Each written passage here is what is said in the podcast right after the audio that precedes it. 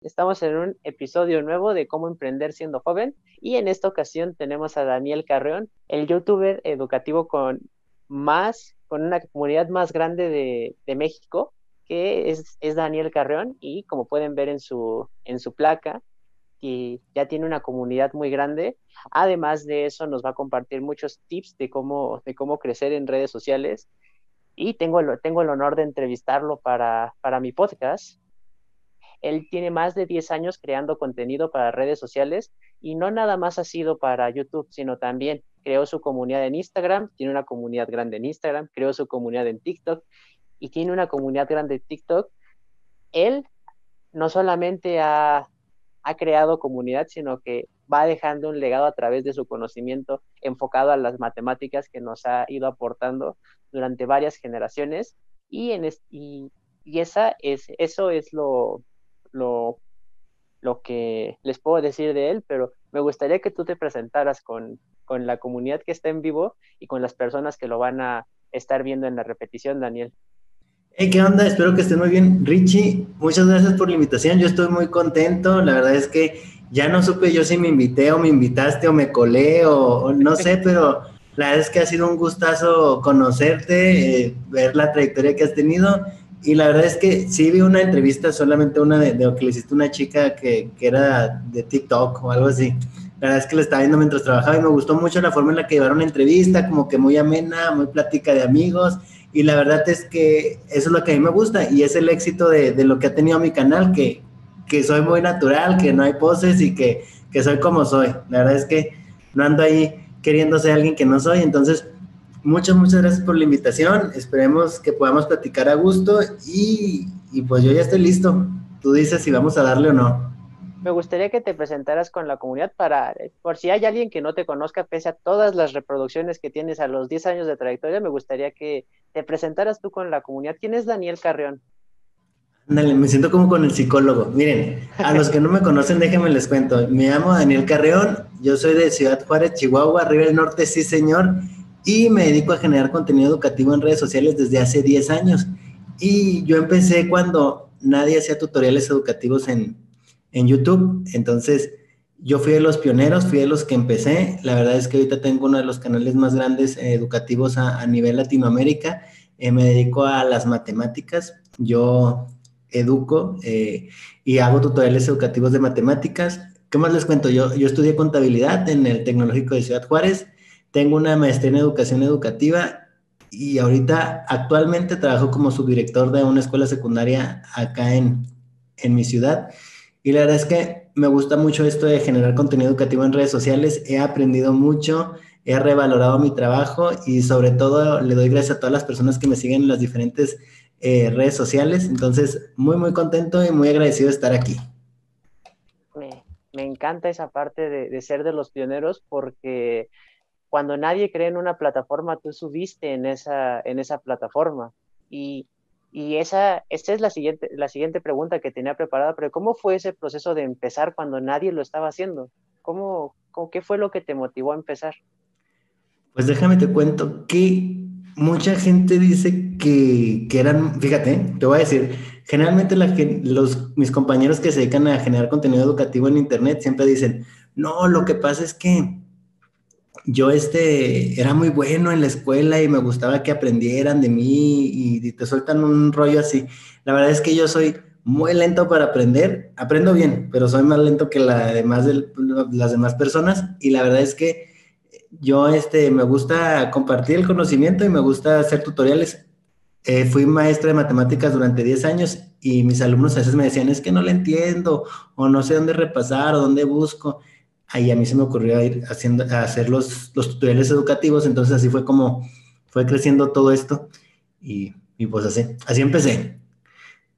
Y luego, y luego de eso, ¿en qué momento fue que llegaste a tener un video que ya no solamente era con tus alumnos, sino que empezó a tener muchas vistas? ¿Cómo fue ese proceso para ese primer video que creo que muchos creadores de contenido recordamos ese momento icónico del primer video que tuvo más reproducciones de lo normal? Fíjate que, ay, te voy a contar mi historia, es que mi historia no es normal. Para mí, y, va a sonar así muy ilógico, para mí que me vieran 10 personas, O sea, yo subí un video y a los tres meses me habían visto 30 personas y yo decía, no puede ser, me están viendo 30 personas porque antes no existían los videos virales cuando yo empecé. Cuando yo empecé, que me vieran 30 personas, yo decía, es como si estuviera todo un grupo de alumnos aquí viéndome, la verdad. Y, y así fue pasando. Me pasó con el video de sucesiones, que si tú hablas del video que yo me acuerdo que más gente vio, me acuerdo que de repente me decían compañeros maestros, oye, tuve una junta de maestros y pusieron tu video, uno de las sucesiones. Y yo, ah, qué padre, porque al, principio daba como una reflexión de lo que se trata ser maestro.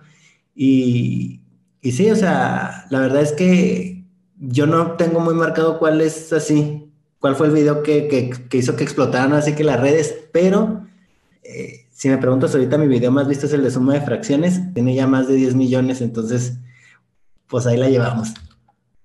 Me parece, me parece muy, muy increíble. ¿Tú qué estabas pensando cuando subiste ese video de sumas y fracciones? ¿Pensaste que iba a llegar a, a, esa, a esa cantidad de reproducciones?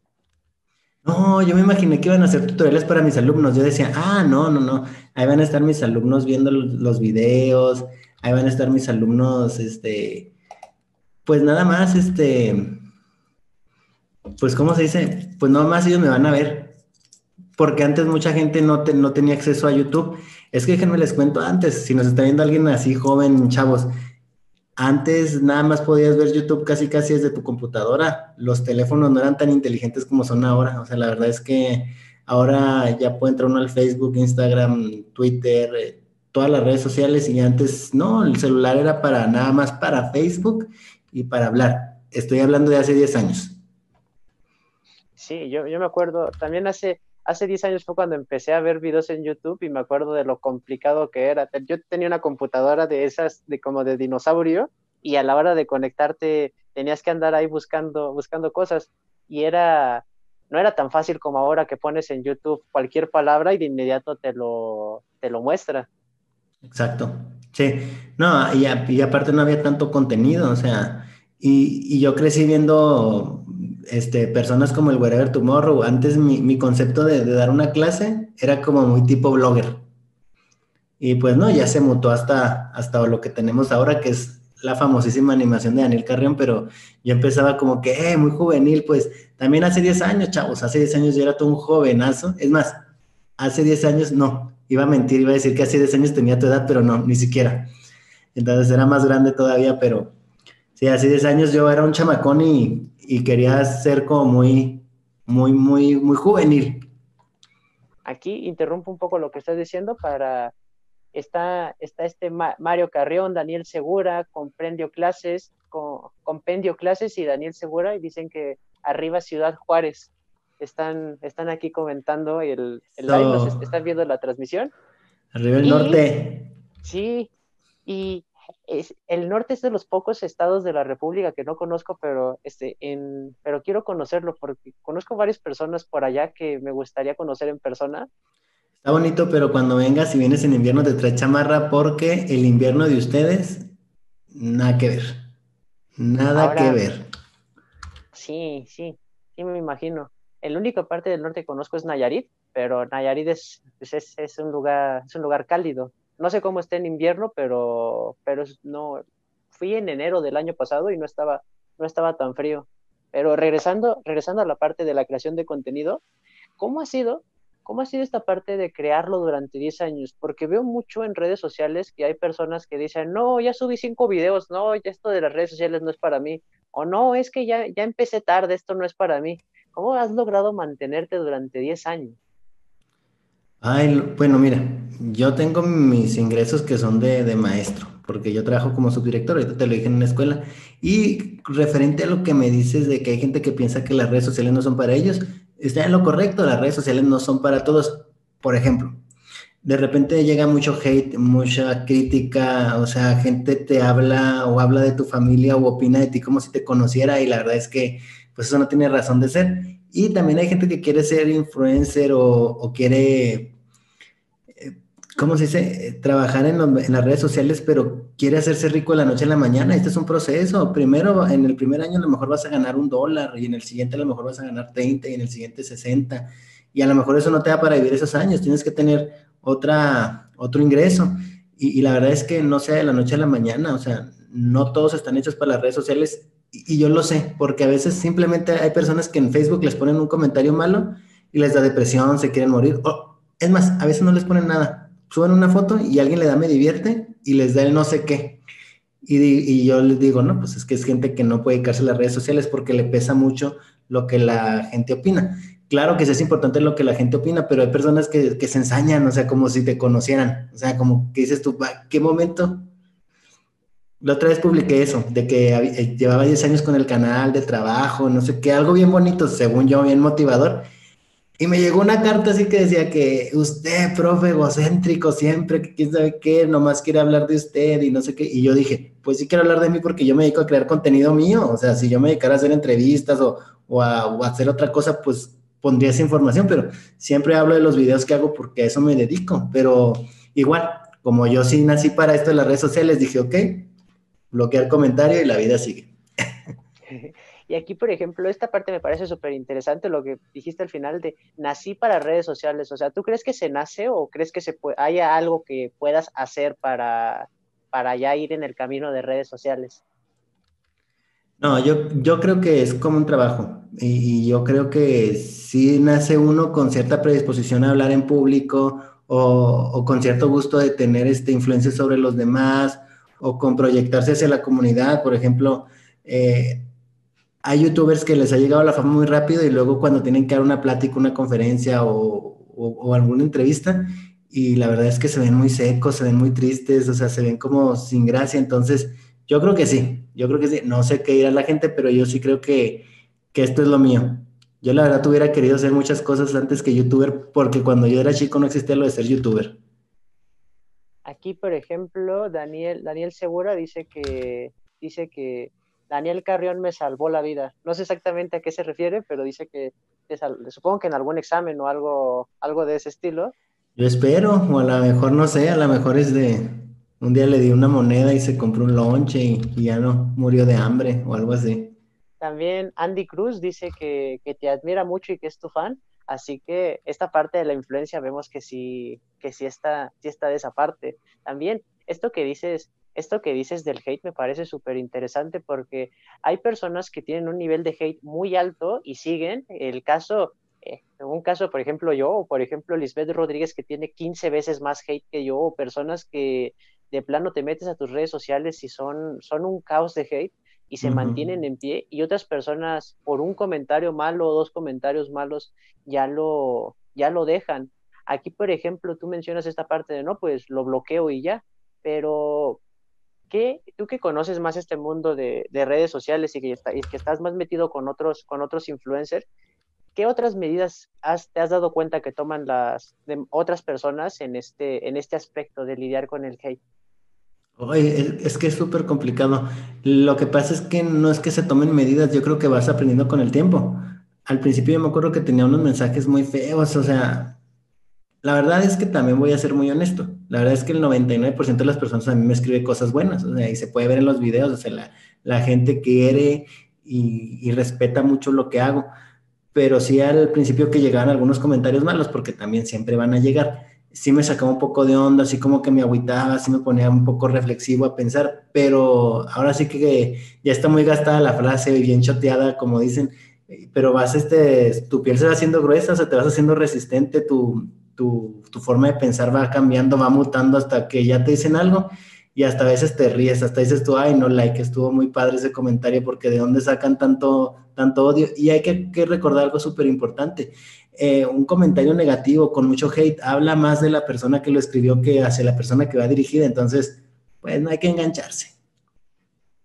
Aparte me parece súper importante. Yo, yo cometí el error de sí engancharme al principio y esa y creo que es error de novato, y, pero me he ido dando cuenta de que vamos como por etapas, de que al principio no sabes cómo reaccionar y puede que o hagas una, una reacción emocional muy buena o muy mala, pero reaccionas emocionalmente después ya lo empiezas, te empiezas a, empiezas a reaccionar tranquilo y luego llega un punto donde ya te divierte y donde ya lo empiezas a tomar de, una manera positiva. Y creo que, creo que muchas personas que ya tienen tiempo en redes sociales van por esa, van por ese caminito, como lo acabas de decir. Y hay gente que siempre está buscando la oportunidad de hacer polémica. Mira, yo lo que hago, y esto lo aprendí en un curso que fui de YouTube, nos dijeron, cuando ustedes saben qué atención quieren atraer. Y entonces a mí cuando alguien me contesta algo malo, negativo, no sé qué, no le doy ni siquiera corazón, ni siquiera like, ni siquiera dislike, ni y nunca les comento. Entonces ya mi audiencia sabe que yo le contesto a la gente que trae mensaje positivo hacia mí. Y, los otros se quedan ahí olvidados los comentarios. O sea, ni siquiera los borro, porque ahorita ya son muchos comentarios. La verdad es que llegan más de 10 mil al día. O sea, no los puedo leer todos, pero sí contesto con mucho gusto. La verdad, los que alcanzo a leer, que están escritos pues de una manera padre. Sí, esa, esa parte creo que es muy positiva porque también a veces creo que caemos en el error de fijarnos en el malo y le contestamos a ese en lugar de todas las personas buenas que están ahí que valen muchísimo más la pena. Sí, la verdad. Y aquí viene la siguiente pregunta que me parece bien importante y muchas veces hablamos de las cosas buenas, pero quisiera preguntarte, ¿cuáles han sido tus momentos más difíciles en torno a las redes sociales? Mis momentos más difíciles en las redes sociales, no, la, la verdad es que la, la, mayor dificultad para mí es seguir creando contenido. La verdad es que yo quisiera bloguear más, hacer más en vivos, hacer más Instagram Lives, hacer más TikToks, pero siento que a veces es muy invasivo con mi vida, o sea, no puedo estar grabando todo lo que como y lo, lo, que, lo que ha sido más difícil a mí en redes sociales es eso. La verdad es que yo he combinado muy bien mis dos trabajos de docente y mi trabajo de... ¿De youtuber? De youtuber, pero no, la verdad es que yo no tenía dificultades. La dificultad más grande que yo encuentro ahorita es de tiempo, porque tengo mucho trabajo de redes sociales y rebasa mucho este mi trabajo, o sea, rebasa mucho el trabajo y es demasiado, necesito más manos, necesito tener un equipo de personas que me ayuden que ahorita ya tengo unas personas que me ayudan, pero creo que vamos, nos, nos estamos acomodando. Esta, esta parte que, que mencionas ahorita me, me parece súper importante, retomando el punto, el, las primeras preguntas que te decía de gente que sube dos videos y ya se quiere rendir porque dice que esto no es para ellos y que se quieren hacer ricos de la noche a la mañana y tú lo estás mencionando perfectamente bien, es un trabajo, o sea, implica muchas horas, implica mucho esfuerzo, implica mucha dedicación, no es, no es nada más ponerte frente a la cámara y ya. Y hay gente que piensa que, que esto es muy sencillo y que la gente que gana dinero de redes sociales que no se lo merece, pero no saben cuántas horas hay detrás. Y déjame te digo que yo para cobrar mi primer sueldo de YouTube, este, duré cuatro años, o sea, duré cuatro años subiendo videos, siendo constante hasta que ya pude lograr los parámetros que me pedían de monetización, de visualización, de muchas situaciones. Entonces, la verdad es que sí tiene su chiste, o sea, tiene su chiste, te, tiene su grado de complejidad y, y si alguien se quiere dedicar a redes sociales, puede ser que pegue, porque también ha habido personas que pegan así de la noche a la mañana, pero la mayoría no y, la verdad es que hay, que hay que darle todos los días, hay que estar trabajando, hay que comprometerse, hay que estarle echando ganas. Entonces, es parte del show. Sí, como dices, la constancia es una parte, es una parte muy, muy importante. Y por ejemplo, Samantha Cruz dice el facilitismo, ¿verdad? Me encanta, o sea, porque la gente piensa que todo va a ser, que todo va a ser fácil, y pues la verdad, la verdad no, no conozco nada en la vida que sea fácil. Y, o bueno, que sea fácil y que sea, sea perdurable. Sí, oye, pero lo que se refiere Samantha es que en mis videos mi personaje, el que está acá atrás, acá, siempre dice, facilísimo, ¿verdad? Entonces por eso me ponen a mí ah. el facilísimo. ah, ya, ya entendí, es un, es un tema local. Es, es, la frase de, es, es, la frase de la animación. Siempre que explica algo tiene que decir facilísimo, ¿verdad? Entonces la gente dice, sí, es fácil, es muy fácil. ¿Cómo, cómo eh, aquí mencionaste también el chiste, de, el, tiene, tiene su chiste la, las redes sociales? ¿Cuál dirías que es ese chiste para que Daniel Carrión nos diga al final? Facilísimo. Ah, su chiste, pues fíjate que en las redes sociales es que si te quieres dedicar primero, busques algo en lo que te guste hacer, porque de eso se trata las redes sociales, o sea, algo que te guste hacer.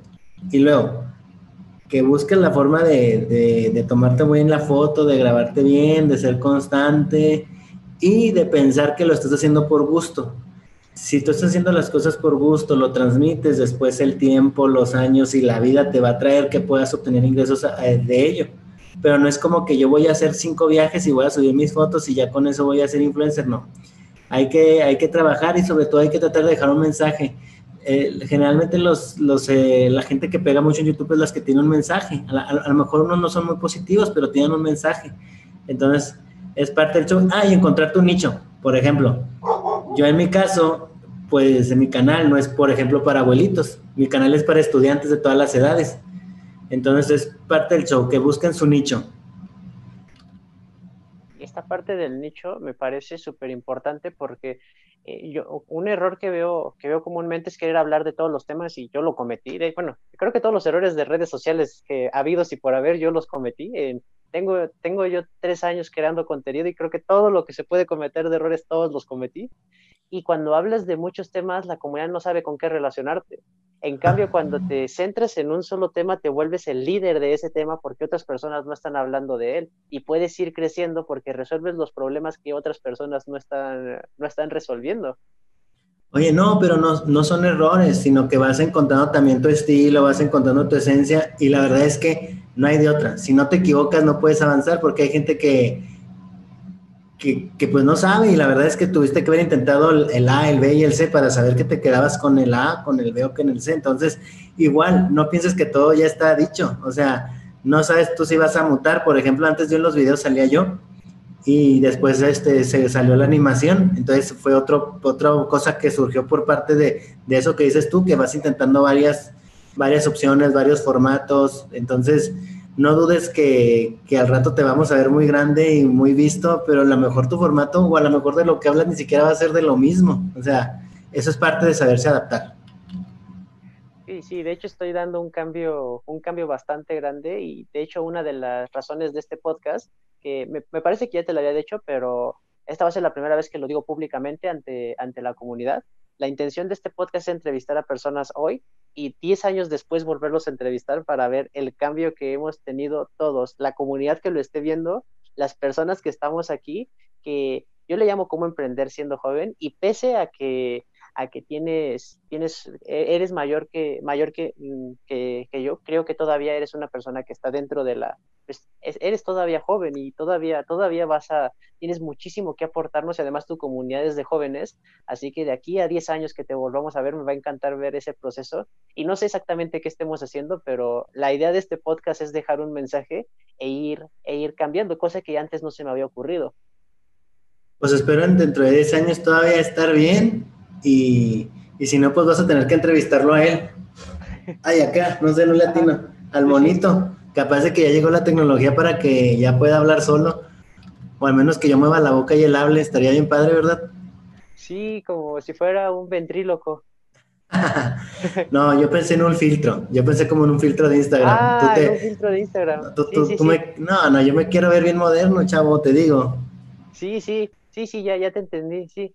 De como como estos filtros también de, y, y, no creo que sea tanto de 10 años, yo creo en dos años ya deben de estar esos filtros en Zoom para que lo ponga, pongas tu propio filtro y con eso ya lo tengas. No, no creo que tarde mucho ya, ya en estar esa parte, pero sí está pues interesante. Ojalá. aquí, aquí esta parte no la, no, aquí esta parte que, que también Dentro de esa parte de los momentos difíciles, ¿tú cuáles considerarías que son las tres áreas de oportunidad los tres errores más comunes que cometen las personas que van empezando y que has visto? Porque también entiendo que en todo este camino de 10 años de creador de contenido y además con esta parte de, mentoría que tienes con tus alumnos, supongo que hay otras personas que te han preguntado y que has asesorado y que has ayudado y, y aparte se nota que eres una persona que le encanta ayudar. ¿Cuáles son los tres errores más comunes que has notado en los, en los emprendedores digitales novatos de redes sociales? El primero es que piensan que, van a obtener números, vistas y, reconocimiento muy rápido. O sea, la verdad es que esto es trabajo, es, una, lucha contra el tiempo y es un trabajo arduo otros piensan que hacer videos o contenido en redes sociales es bien rápido y la verdad es que no. Yo para hacer cada uno de los videos que ustedes ven tardo alrededor de ocho horas, o sea, para hacer un video de tres minutos porque lleva cantidades de efectos cada vez que aparece una letra, un texto, entonces es súper, súper, eh, súper lento. Y otro eh, bien importante es que que a veces no le quieren invertir poquito. Por ejemplo, a veces tienes que invertirle a una buena cámara, un micrófono. Por ejemplo, en este caso tú que estás haciendo la entrevista, me imagino que pagas el Zoom o, y si no te lo pago, pues te lo presta alguien que sí le está invirtiendo, pero es una inversión. A eso, no, y digo yo porque, oye, yo lo, yo lo he pedido prestado, ¿eh? Al rato te lo pido. oye, y, pero es una inversión, porque, por ejemplo, ahorita tú si no pagas este Zoom, no se puede transmitir en vivo, porque si el que no es de paga, entonces hay gente que también no le quiere invertir, o sea, no le quiere invertir y la verdad es que todos quieren hacer lo mismo, por lo mismo que no batallar. Ay, subo mi, mi, imagen bonita, mi TikTok que todos hacen y lo que marca la diferencia es hacer eso, lo que nadie más hace, porque es lo que decías tú ahorita, cada quien tiene su nicho, entonces al no haber una persona que hable de esto o haber muy pocas, pues ya vas creando tú tu comunidad, pero pues todos, ahorita todos como, son como muy genéricos, todos quieren hacer lo mismo, los mismos bailes de TikToks, los mismos videos, las mismas bromas, lo mismo, entonces no digo que esté mal, al contrario, yo los veo y me divierto mucho, pero para ser considerado un influencer, una figura pública, hay que hacer cosas distintas para romper con eso. O sea, que no digan, ah, pues lo mismo es lo mismo. Hay que ser disruptivos. Sí. Esa, esas píldoras de valor, o sea, de verdad me, me parecen súper importantes porque aunque parezcan cosas obvias, digo, tú, tú, lo has visto en, muchísima, en muchísimas ocasiones y más en 10 años de creación de contenido. Parecen cosas obvias y que otras personas dirían, ay, pues sí, pues es bien claro, pero es el error más común o es lo que más pasa. Sí, no, hay mucha gente que, que hace más de lo mismo. Es más, por ejemplo, hay gente que ya empieza a hacer tutoriales de matemáticas muy bien hechos y los hacen igualitos que yo. Además, la otra vez me encontré uno que, que hacía con los mismos colores, la misma tipografía, utilizó una animación con camisa verde, entonces nadie lo ve. Y cuando lo llegan a ver, lo atacan mucho porque es una copia de. Entonces les digo, o sea, tienes que encontrar tu estilo, porque maestros de matemáticas hay muchos y muy buenos. Y, hay mucha gente, pero sí hay que encontrar tu estilo, o sea, sí hay que, hay que encontrar eso, porque también queremos copiar y la verdad es que la gente, por lo que sigue a las personas, es por, por su esencia, por cómo se ven y por, eso que transmiten. Entonces tú al querer copiar a alguien, pues te alejas un poquito de tu esencia y, en lugar de parecer, tú pareces una copia. Esa, esa parte, también creo que al iniciar, una, una forma buena es, es ver qué están haciendo los grandes e inspirarte, pero hay una diferencia entre inspirarte y de ahí, y de ahí este, hacerlo exactamente igual. Eh, también esta, esta parte no es como creador de contenido, esto te lo quiero preguntar como maestro. Supongo que esto también lo ves en los exámenes, ¿no? De, cuando se copian los alumnos. Ajá, sí. Sí, igual. Es, como copiar el examen y, termina siendo un resultado que no es tuyo. Y ahorita que hablas de inspirarse, yo sigo viendo videos de colegas para algún tema para saber cómo lo explicaron y decir, ah, sí me gusta, no me gusta, o le faltó esto eso, pero no soy la copia de alguien. O sea, yo digo, ok, con eso yo voy a hacer lo mío, entonces está muy padre. También, también, y esa, esa parte de, de, checar la, los colegas, que en lugar de llamarle competencia, me encanta que les llames colegas porque hay, mercado para todos y además, eh, por mucho que estén hablando del mismo tema, va a haber quienes vean el video de Daniel y quienes vean el dinero de, me parece que se llama Matt, Matt to, no recuerdo cómo, cómo es la otra parte. Matt to me. Eh, Matt to Me, o van a ver quienes vean a Julio Profe, o van a ver, van a ver quienes, quienes se identifiquen con, con, ay, se me olvidó este otro chico que es de, de Derivando, este cabezón, este es un español, pero estas todas las personas que se dedican a, explicar temas matemáticos, todos estos temas matemáticos, a ver cada quien, quién se identifique con cada uno. Y aquí y aquí quiero pasar a la siguiente pregunta, que es, ¿cómo te motivas cuando, cuando no quieres subir videos y en esta parte tediosa? O sea, ¿qué, qué es lo que, es lo que, cuando no quieres hacerlo, lo que, lo que tú haces, o no sé si tengas alguna técnica o si solamente lo hagas por disciplina, ¿cómo te motivas para subir los videos? Fíjate que esto es muy buena pregunta, porque el primer año yo subí ocho videos, el segundo como 16, el tercero nueve, y luego ya después subí como 50, ya después como 100, como 200, cada vez voy haciendo más videos. ¿Y cómo me motivo? Pues con los comentarios, eh, porque ahorita te decía que había que invertirle, entonces digo, si ya le invertí y ya tengo mi computadora, tengo mi cámara, tengo mi, equipo, o sea, le estoy invirtiendo para qué? Pues para, generar contenido, que esto es un trabajo que, que sí genera ingresos, pero los, los, ingresos no se generan solos. Y también esto de las redes sociales es muy bonito, pero también puede ser muy efímero, puedes tener tu boom y luego ya. Y yo lo he visto con muchos compañeros y colegas youtubers que yo los veía, yo los admiraba, que tenían muchos seguidores y ahora vi, digo, va, se quedaron abajo, se quedaron estancados, no evolucionaron, no crecieron con su audiencia. Y lo más importante, cuando no aportas un mensaje de valor, no puedes perdurar mucho, son muy pocos. Por ejemplo, muchos, muchos youtubers que hacen comedia, después van creciendo y ya son como que, hay señores queriendo ser divertidos. Entonces, cuando no aportas algo de valor, te quedas ahí en el camino. Entonces, es súper, súper importante. Entonces, me ha tocado ver muchas generaciones a mí que yo por 10 años, no, no es que me haya mantenido, hace dos años que soy un, un canal grande, pero en ese camino me tocó crecer, crecer, crecer, crecer, crecer, crecer y ver como unos que estaban muy grandes se iban para abajo y otros que se mantienen así, pero yo voy, voy para arriba constante. ¿Por qué? Porque transmito algo de valor y, los valores y, la información y, la educación de cualquier tipo no caduca. Y los chistes sí, y las bromas sí, y, como es contenido que puede hacer alguien muy fácil, estar hablando de alguien, es como si tú ahorita y yo nos pusiéramos a platicar este 50 cosas sobre mí, que no está mal, pero es algo que cualquiera puede hacer.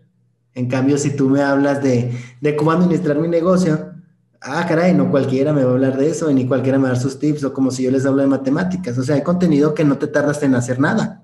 O sea, yo puedo prender mi cámara y ahorita grabar este, el, reto de las 100 preguntas en un minuto o en cinco minutos, que ya también lo hice, pero pues es contenido genérico. O sea, lo, que realmente te mantiene es el contenido que, que le tienes que invertir tiempo. Y yo, y ahorita me dices cómo me motivo, pues por eso, porque para mí ya, ya es un negocio, ya es, ya es mi forma de vivir. Y aquí esta, esta pregunta también eh, me parece súper importante y es en la parte profesional, eh, ¿Te ha tocado que alguien se inscriba a tu escuela por la parte de, oye, yo, te vi, yo te vi en, la, en los canales de YouTube o, te, o, te, o cómo ha sido esa experiencia de, también supongo que ya te ha pasado que te encuentras gente en la calle y eres el de los videos. Esa, esa parte, ¿cómo, ¿cómo la has manejado hasta ahora de, de llevar tu parte personal y la parte de, y la parte de youtuber? ¿Cómo, ¿Cómo se ha juntado Daniel Carrión con el personaje?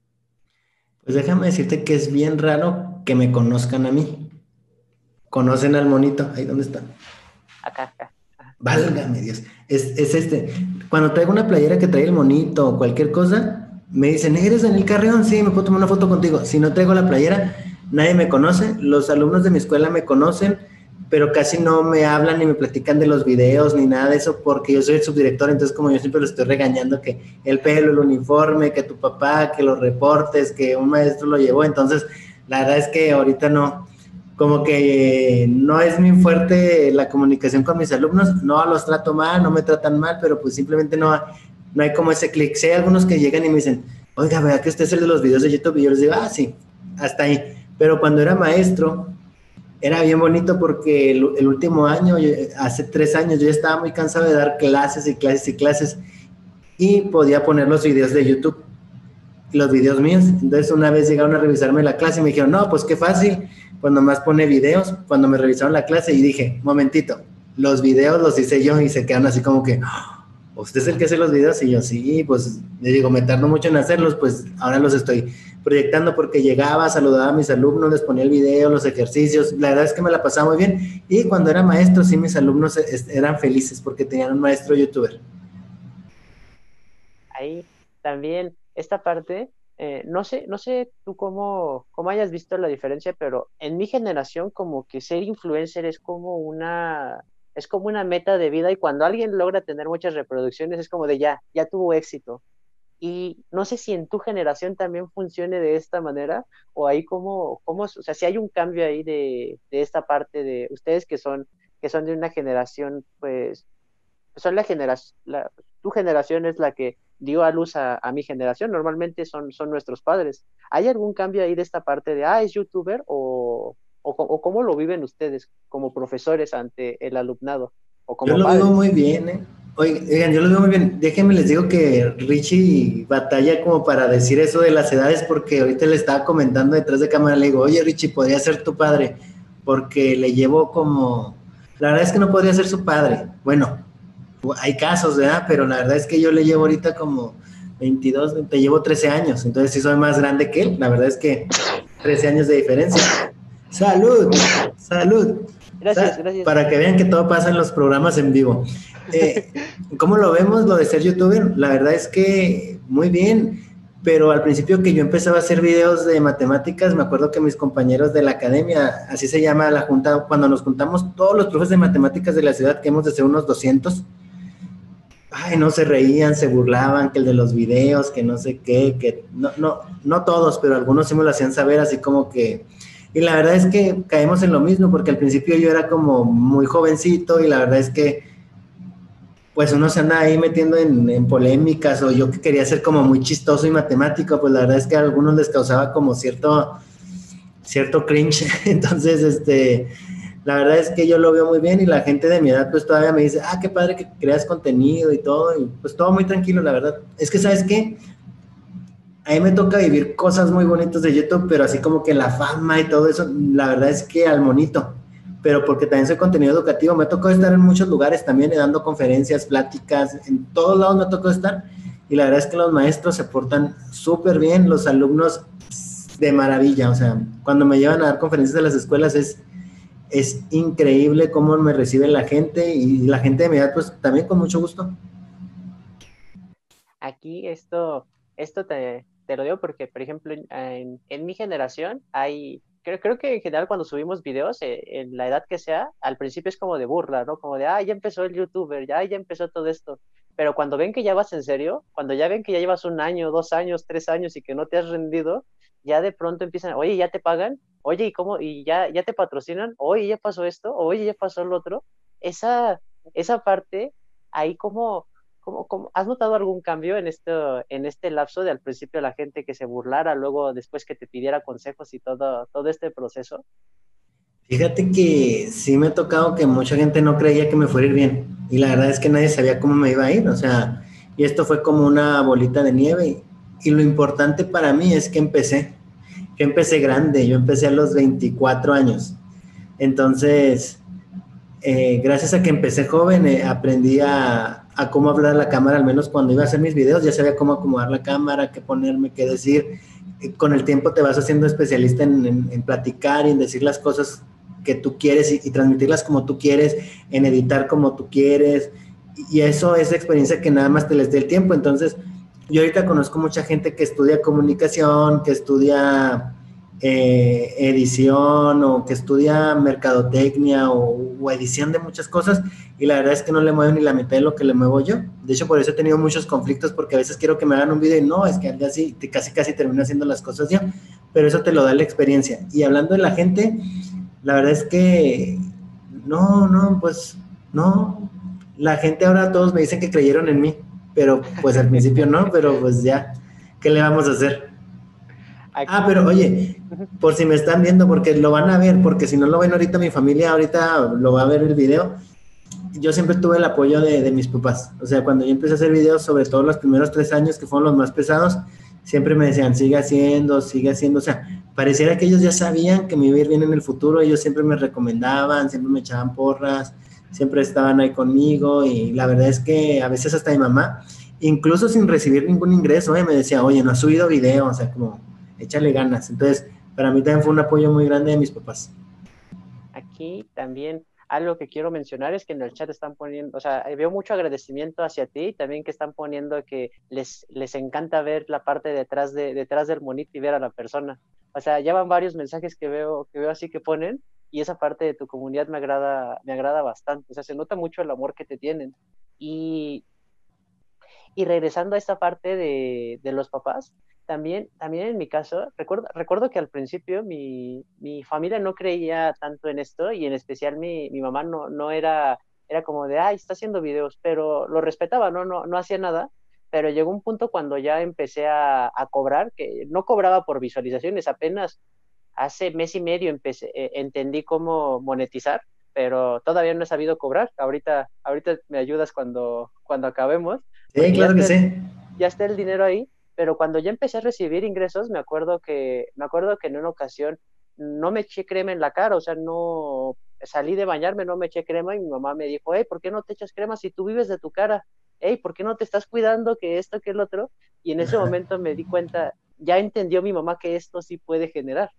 Ya, ya, ya mi mamá ya está en esta parte. Y ahora, y ahora, pues ya más personas de la familia de pronto me ven que estoy aquí ya, digo, empecé al principio solamente con el celular, sin micrófono, sin nada, y pues ya ahorita ya tengo, ya tengo micrófono, ya hay grabadora, eh, eh, para las entrevistas que ocupo los manos libres, tengo una iluminación de este lado, o sea, tengo, tengo como tres focos ahorita prendidos por todos lados. Oigan, yo, oye, me tienes que recomendar tus focos porque sabes que yo tengo aquí un focote y la verdad es que, ¿cómo se dice? Me está haciendo la agachada porque me veo rojo.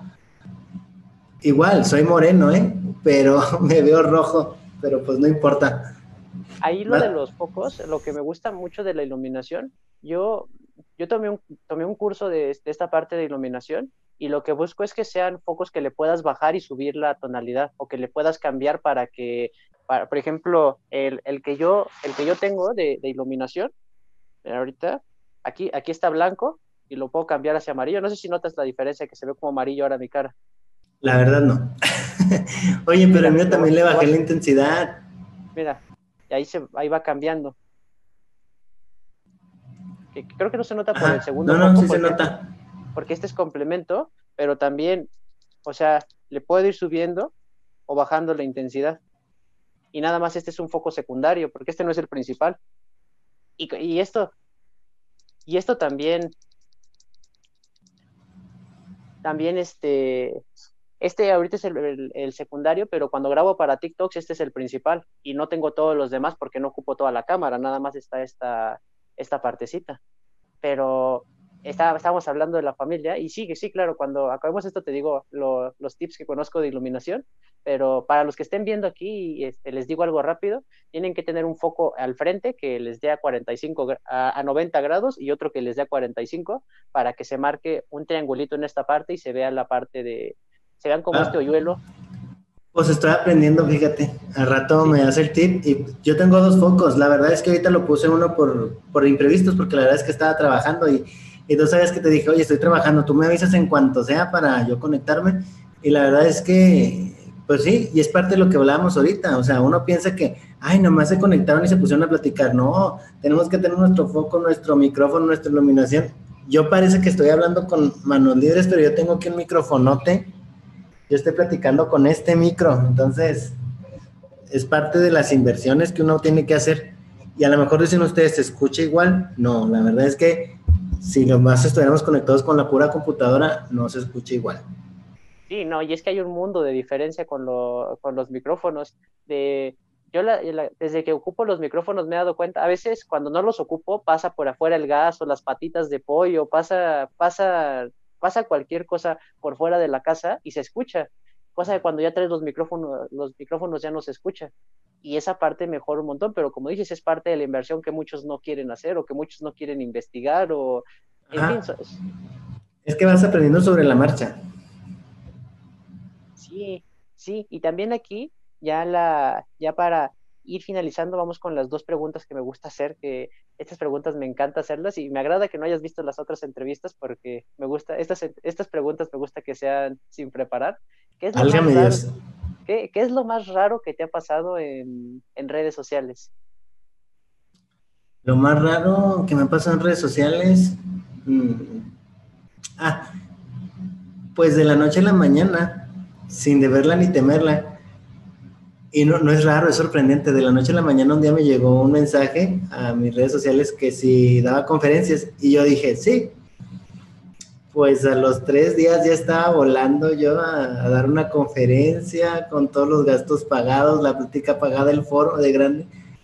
Ese, yo estoy acostumbrado a hablar a grupos grandes de personas porque yo, yo trabajo en una escuela muy grande y cuando tengo que dar juntas son 70 profes. Entonces estoy acostumbrado a dar juntas, pero esa vez preparar el tema y todo eso, me acuerdo que me ardía el estómago, pero si, si bien feo, o sea, yo decía, ¿por qué, estoy haciendo? Porque la verdad es que no tuve tiempo de prepararlo. Y también de cosas sorprendentes fue que este, he conocido a muchos youtubers en las juntas que hace YouTube cada año para creadores de contenido, que espero verte ahí próximamente porque si creas contenido de este tipo nos llevan a los Educon, que esa gente, y, y el año pasado nos llevaron a Brasil y te digo que no me pasó cosas raras, a mí es que por el corte de mi canal me pasan cosas sorprendentes y, y, pues allá voy con todos los gastos pagados a tomar capacitaciones, a también platicar de mis experiencias. Entonces, son cosas que, que de un momento a otro te hacen aprender muchísimo porque te agarran en fresco y gracias a esas experiencias ya me invitan a una conferencia, ya la sé estructurar, ya, la, ya sé cómo abrirla, cómo cerrarla, qué, qué decir, qué no decir. Entonces, es parte del proceso de ir aprendiendo, pero así cosas raras que me han pasado. Bueno, una vez me pasó que yo fui a la Ciudad de México, iba devastado, traía gorra, lentes, iba yo bien cansado y se acerca una niña de seis años y luego me dice, hola, tú eres Daniel Carreón, ¿verdad? Pero yo no había publicado nada, o sea, nada de que está en la Ciudad de México ni nada. Y luego le dije, sí, y le dije, ¿cómo sabes? Y me dice, pues yo te sigo en todas tus redes sociales y te conozco. Y luego dice, llegó la mamá y luego le dice, oiga, que si tú eres un youtuber, y luego le digo, ah, sí, hago clases de matemáticas, y dice, ah, es que la niña este, decía que lo conocía y que se quería tomar una foto, pero pues es que yo no sabía ni quién era usted, le digo, ah, no, y ya le enseñé el canal, y, y ya, pues a la mamá le dio gusto que al menos fuera un creador de contenido educativo al que, al que seguía la niña. además, fíjate, una niña de seis años ya viendo contenido educativo cuando otras personas a esa edad están, pues, en otra onda. Viendo a TikTokers. Oigan, que no me estoy quejando, ¿eh? yo también veo mucho TikTok y ya le voy a entrar a la plataforma. Al rato hago unos dúos con Richie. A ver qué se nos ocurre. ¿eh? Sí, sí, hay que, hay que planearlo este, detrás de cámaras. También, también, ¿cómo, ¿cómo has llevado esta parte de la, de la pandemia en tu, en tu escuela como subdirector? ¿Cómo, ¿Cómo lo han, digo, si es una escuela grande, ¿cómo, cómo se han organizado para, toda, para todo esto que está pasando? Ay, la pregunta del millón, el terror del terror. Dificilísimo, dificilísimo porque en la zona donde yo estoy no todos tienen acceso a redes sociales, entonces no podemos estar yendo a la escuela. Eh, acá estamos en semáforo pues rojo y luego amarillo y luego que amarillo matizado, entonces ha sido súper difícil conseguir a las personas. Estamos trabajando por medio de plataforma Classroom, los profes están haciendo sus trabajos. Lo, que puedo rescatar yo, más allá de, si se pueden contactar los alumnos o no, es que tengo un gran equipo de, de trabajo de maestros mm, que, que son súper, súper trabajadores, súper chambeadores, entonces le echan muchas ganas a todo lo que hacen y, y, eso hace que el trabajo sea más llevadero, pero sí, ha sido todo un caos, o sea, o sea, un caos porque cuando no tienen todos accesos a las redes sociales, entonces estamos ante una injusticia, ante una desigualdad y, se, vuelve, se vuelve complicado en ratos, pero yo, yo espero que ya se acabe esto para regresar a la normalidad. Sí, todos esperamos lo mismo, todos esperamos lo mismo. También, sí, ya, como que se cortó un poquito, pero creo que ya regresamos. Ah, ok. No, yo estoy bien, ¿eh? Tú eres el que se cortó. Sí, bueno, me corté, me corté un poquito, fue, por unos segundos como que te dejé de escuchar, pero todos queremos que ya se Creo que como, como alumnos y como maestros es, es, algo, es algo incómodo porque estamos acostumbrados al, a vernos presencialmente, estar en la escuela, a ver qué está haciendo el alumno y todo, que también, no sé ustedes como, como maestros, ¿cómo, cómo toman esta parte de, la cámara prendida, la cámara apagada, o sea, cómo, cómo, cómo han llevado, porque también ya a este punto ya nos acostumbramos, ya no, no llevamos un mes, ya llevamos, ya llevamos casi un año de, de este sistema. Fíjate que en mi escuela se está trabajando de una manera, eh, no sé si conozcas Classroom, es una plataforma. Sí, sí, lo conozco. Ah, entonces nada más suben las tareas y los muchachos las envían. Algunos profes se conectan con los alumnos, eh, pero les damos la opción de que como quieran, porque también los equipos que a veces que tienen no tienen buena cámara, o a algunos les da pena que su casa se vea, etcétera, etcétera. O, o a veces nada más, la verdad es que muchos no se conectan porque también a veces nomás comparten un celular para tres hermanos o cuatro, entonces nomás este, ven qué tarea les toca, la hacen y le agarran el celular un momentito, le toman foto y lo suben a Classroom. Entonces, sí ha sido súper, súper complicado. La verdad es que me gusta a mí la educación en línea. No creo que para mí, pero creo que puede funcionar bien si todos tuviéramos las mismas herramientas al alcance. Aunque yo siempre estoy a favor del toque humano. A mí la verdad siempre me ha gustado más presencial el asunto, pero pues es lo que hay y hay que adaptarnos. Sí, también. A mí yo estoy, estoy, a mí sí me gusta mucho la educación, la educación en línea. De hecho, me encanta y la mayoría de la educación que tomo es en línea, aunque creo que el toque humano ayuda, ayuda muchísimo, porque hay cosas en línea que no, no se transmiten como, como tal, como es el lenguaje corporal o la parte de, de organizarse y, y toda, toda esa parte me la siento más, más vívida de la parte, de la parte presencial y en, en, especial todo lo que pasa después de las clases, porque ya te organizas, sales, juegas y hace, haces muchas cosas después de las clases. Pero esta, esto fue la, la, ay, se me olvidó cuál es la palabra, pero voy a, voy a continuar sin la palabra. En sí, es que era, era un hilo entre esto que estábamos hablando de la última pregunta con la que finalizo siempre el podcast es ¿en, en qué te ayudo, Daniel? ¿En, en, qué, ¿En, qué, te puedo ayudar yo? Digo, ya, ya, me, ya, nos has ayudado bastante a mí y a mi comunidad en toda, en toda esta hora que has platicado con nosotros y también a todas las personas que, te están, que nos están viendo, que, que están aquí comentando y dejando todo su amor, como Nadia, como Paulina, como Torta de Lai, todos, todos los que están aquí, aquí conectados. ¿En qué, te, ¿En qué te ayudo, Daniel? Pues yo creo que ya me ayudaste mucho a, explicándome lo de la, lo de la cámara, lo de la, perdón, lo de la iluminación. La verdad es que en qué me ayudas, pues la verdad es que seguramente yo voy a necesitar en un futuro más ayuda de ti que tú de mí, porque tú eres más joven, entonces tú vas a ir aprendiendo más cosas por, por mismo cuestión de tu edad y yo me voy a ir quedando un poco obsoleto, pero lo bueno es que ya tengo el contacto y, y ¿cómo me ayudas? Pues no, pues nada más este, a lo mejor... Eh, yo escucharé tus pláticas ahí de, de educación financiera que, falta que nos hacen y, y, a echarle ganas, echarle ganas. Me parece, me parece perfecto. Voy a, voy, a voy a grabar más cosas de educación financiera porque tengo, tengo, tengo poquitas todavía en el canal, pero sí voy a grabar bastantes porque creo que son, son una parte fundamental para, para la vida de, de los bueno, de todo el mundo. Cuando una persona tiene educación financiera puede puede, puede ir mejorando su vida de manera considerable porque aprendes a administrar el dinero y esa parte no, casi nadie nos la enseña y venimos con costumbres que no necesariamente nos ayudan. Pero sí voy a, voy a crear más contenido de eso para, para poder ap aportar a la comunidad. Y cualquier duda ahí te estaremos respondiendo por, por privado y hacer más colaboraciones en TikTok, en YouTube, en, en las plataformas que, sí. sean necesarias. A ver, si ya me vuelvo, a ver si ya me vuelvo TikToker famoso. Oye, yo quiero decir algo antes de que se acabe esto. Para que, ya ves que luego hay mucha gente que agarra fragmentos de, de entrevistas y, y, todo eso para, para, para subirlos ahí en sus páginas secretas que tienen. Entonces, hoy puedo decir que platiqué con Richie y no fue peligroso darle la palabra, fue entretenido, fue halagador, la verdad es que fue una de las mejores entrevistas que he tenido, entonces la verdad es que muchas, muchas gracias por la invitación, este, muchas gracias por, por, prestarme tu espacio, por darme a conocer con tu audiencia. Y, y espero que se sumen más gentes.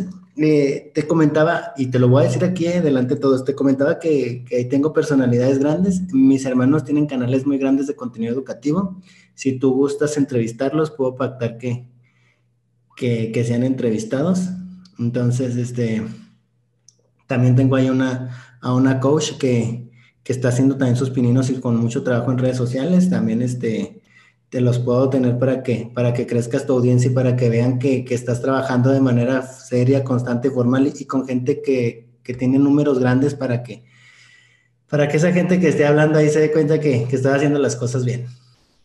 Muchas gracias por tus palabras, Daniel, y por supuesto que los próximos episodios de mi podcast me, me encantará que estén, que, que, estén tus hermanos y esta chica que me estás comentando para, para que no sea peligroso darme la palabra. Ya sé, no, vamos a hacer un eslogan, ¿eh? Ahorita lo trabajamos, donde no es peligroso o algo así.